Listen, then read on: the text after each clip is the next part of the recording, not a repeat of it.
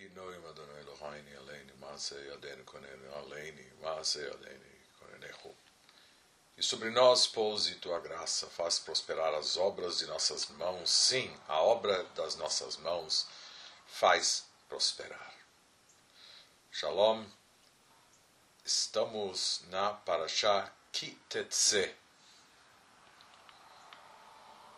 Está escrito: Kitetse la milchama al oivecha unetanu Hashem Elokecha beyadecha veshavita shivyo.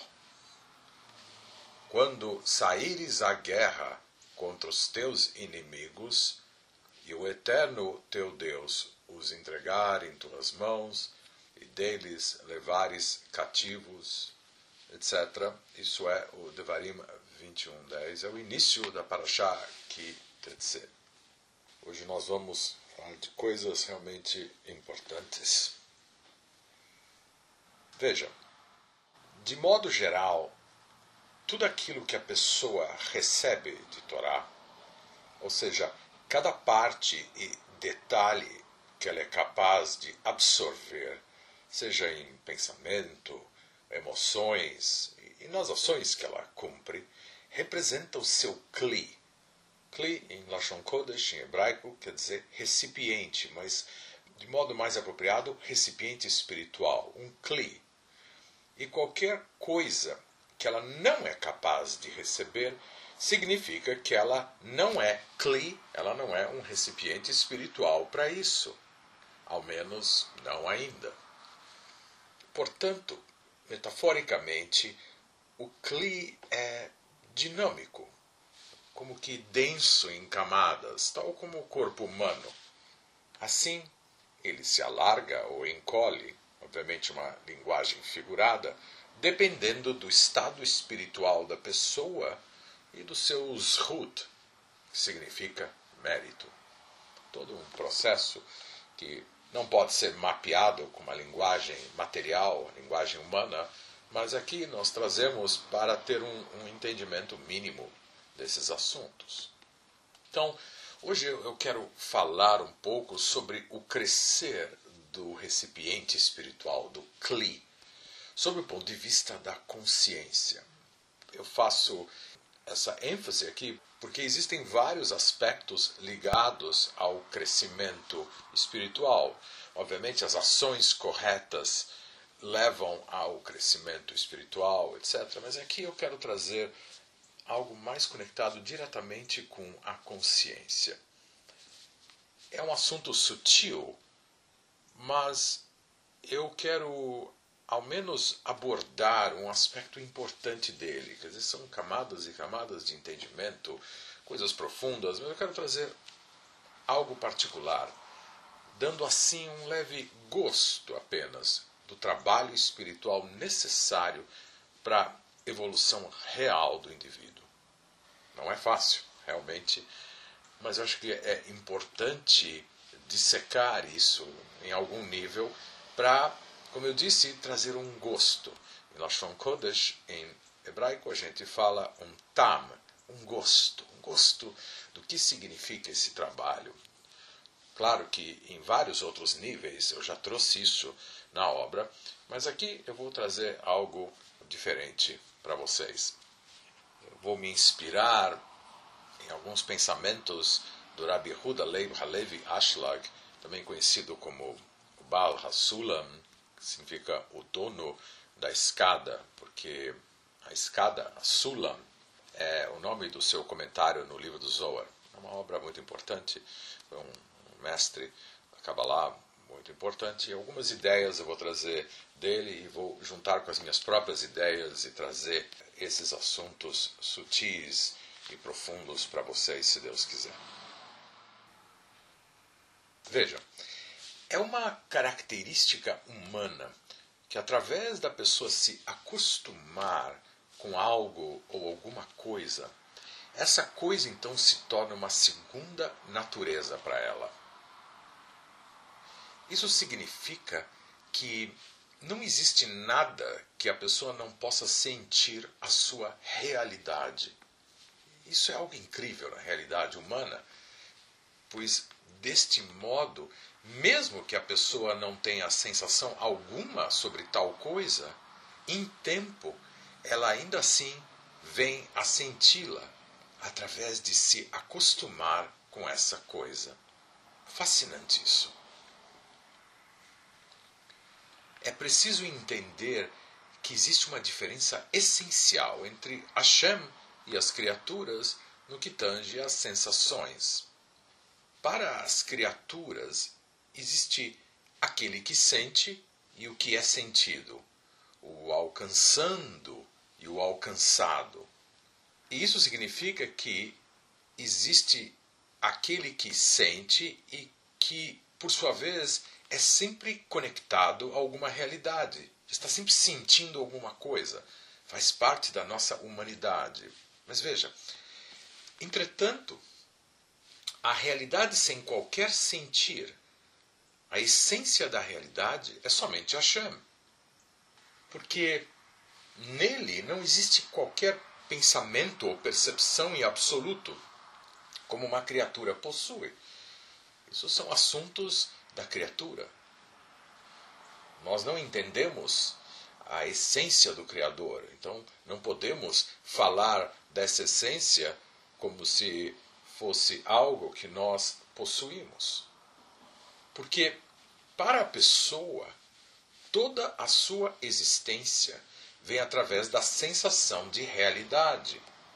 Mais ainda, a própria validade da realidade, quando é avaliada por ela, por outrem, eu imagino, mais apropriado ainda, ela é vista como válida somente em relação ao indivíduo que sente a realidade. Ou seja, a realidade é sempre subjetiva. É o que você sente. Ela é a realidade para você. Em outras palavras, as sensações vivenciadas pelo indivíduo são o que ele considera como verdade. Se a pessoa sente um gosto amargo na realidade, ou seja, ele se sente mal na situação em que ele se encontra, sofrendo devido a esse estado particular, então ele é considerado um malvado na sua obra de vida um perverso. Como assim? Vejam o pensamento. Isso é porque, em seu mal-estar, em sua visão de que as coisas estão ruins, ele condena o Criador. Uma vez que ele, o Criador, é chamado de benevolente, porque ele somente oferece bondade ao mundo. Ainda assim, em relação à sensação, a pessoa sente que ela recebeu o oposto disso do Criador. Significando que a situação que ela se encontra é ruim. E isso é um grande erro causado pela má inclinação do homem que bloqueia sua fé em Deus. Não há mal que venha dos céus. O problema é a interpretação subjetiva e limitada do homem que precisa ser retificada, assim erguida de sua baixa percepção autocentrada. E por isso os mestres disseram, isso está no Talmud, no Tratado de Brachot, na página 61, que o mundo não foi criado senão para os perversos completos ou para os justos completos. O que quer dizer isso? Isso significa que ou a pessoa saboreia e sente o gosto bom no mundo, e deste modo justifica o Criador, por assim dizer, e diz que Deus dá somente bondade ao mundo, ou se a pessoa sente e saboreia o gosto amargo do mundo, então ela é um perverso. E isso é assim, como dito, porque ao fazer isso ela está condenando o Criador. Daí a importância de dizer Baruch Hashem, Graças a Deus por tudo. E a gente diz, mesmo diante de notícias que são interpretadas como negativas na nossa percepção, que Baruch Dayan Haemet, abençoado o juiz da verdade. Porque nós não entendemos as coisas, mas é muito importante ter essa postura positiva diante da vida e entender que quando você enxerga tudo por uma ótica negativa, você está condenando a Deus que somente envia bondade. E se isso é assim de modo geral, apenas nas percepções sobre a vida, sendo boa ou ruim, então, quando diante das coisas específicas que ocorrem, se torna ainda mais importante o retificar da consciência para entender cada coisa ou algo como positivo, como bondade divina, ainda que a pessoa desconheça o significado, porque esse transcende a sua limitada capacidade de entendimento. Ela precisa reconhecer esse limite. Isso é um assunto também de humildade. Isso é assim se a pessoa não quer ser considerada um perverso. Então é muito importante essa consideração. Interessante que o grande mestre Baal falava: pense bem que será o bom. Então ele mostrava que na maneira que nós pensamos, enxergamos a realidade, ela se transforma. Muita sabedoria aqui. Agora podemos voltar a Parashá Kitetse. A primeira parte da Parashá os primeiros versículos, leem: Quando saíres à guerra contra os teus inimigos, e o eterno teu Deus os entregar em tuas mãos, e deles levares cativos, e vires entre os cativos uma mulher formosa, e desejares e a tomares para ti por mulher, então a trarás para dentro de tua casa, e ela raspará sua cabeça, e deixará crescer suas unhas e tirará o vestido de seu cativeiro de sobre ela. Ficará em tua casa e chorará a seu pai e a sua mãe. Um mês e depois estarás com ela, desposá-la-ás e será para ti por mulher. E se não a quiseres, a deixarás ir em liberdade. Não a venderás por dinheiro e não a escravizarás, porque a afligiste. Então, eu agora quero voltar ao início dessa sessão e explicar cada verso aqui na moldura do que nós discutimos hoje nesse shiur. Eu acho que isso facilitará o entendimento desse processo sutil e importante. Então, quando saíres à guerra contra os teus inimigos, os inimigos são as forças do mal, a má inclinação, que buscam seduzir a pessoa através das ideias e sensações subjetivas, para que assim ela se desalinhe moralmente, espiritualmente de Hashem. Continua para achar. E o eterno teu Deus os entregar em tuas mãos.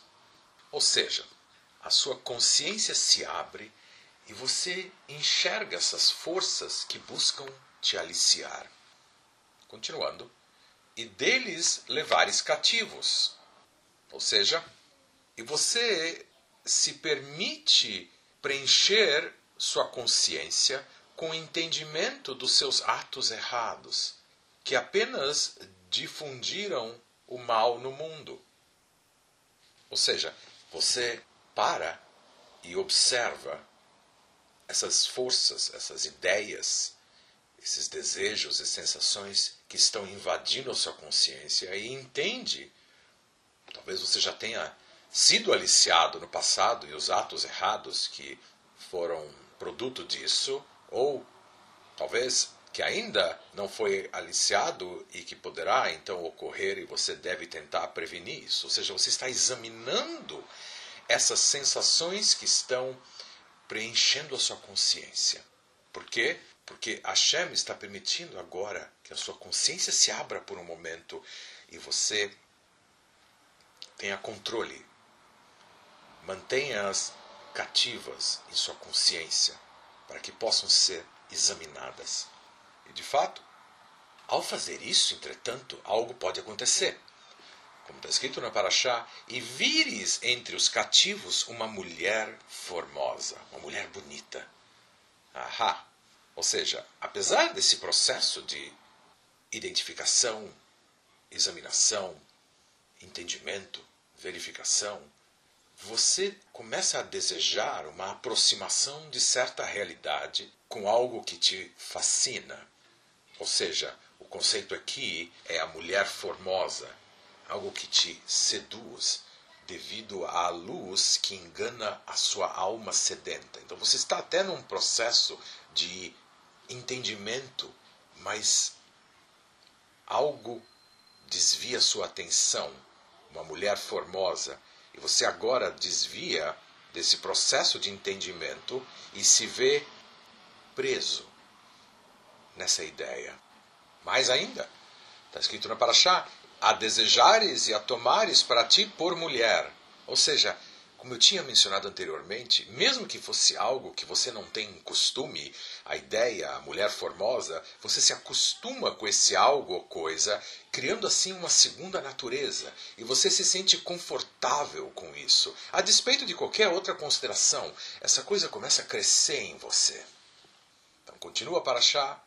Então atrarás para dentro da tua casa, e ela raspará sua cabeça Agora, a Paraxá está nos ensinando como lidar com essa situação tão complicada que você se vê.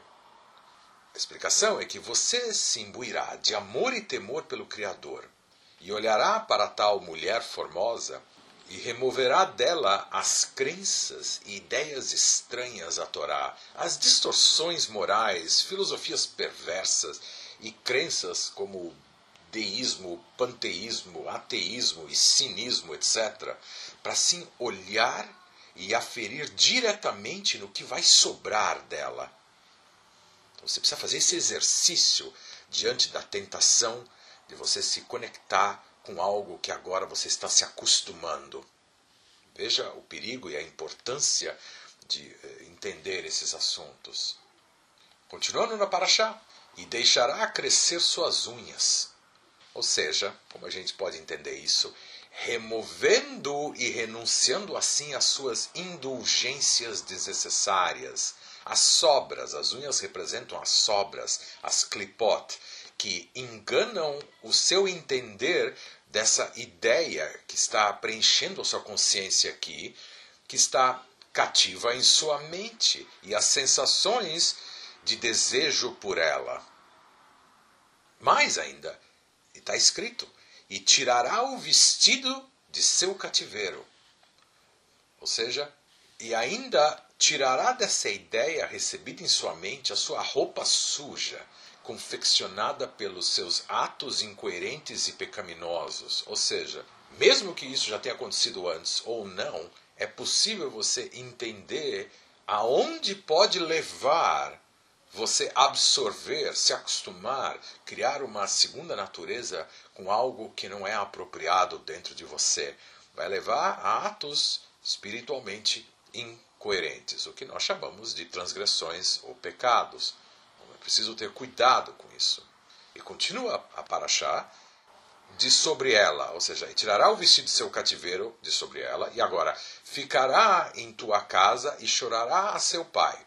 Então aqui nos está sendo ensinado que, devido a você ter se ligado a isso, será necessário fazer chuva, um retorno para o quem é o Pai? O Pai Celestial, por ter recebido no coração e na sua mente essa mulher formosa. Você deixou que esse pensamento dominasse você. Ok, aqui está sendo ensinado como lidar com isso, como tentar retificar e expurgar isso. Mas o fato é que você recebeu, você foi fascinado por isso e desviou a sua consciência. Continua para achar. E a sua mãe? Então chorará a seu pai e depois é a sua mãe. Isso a gente entende da seguinte maneira reconhecendo quando sua mente é permitida de absorver essas ideias estranhas, e a pessoa então agora vê a realidade como ruim, ainda que ela ganhe conforto nisso, pois a mulher formosa o seduziu.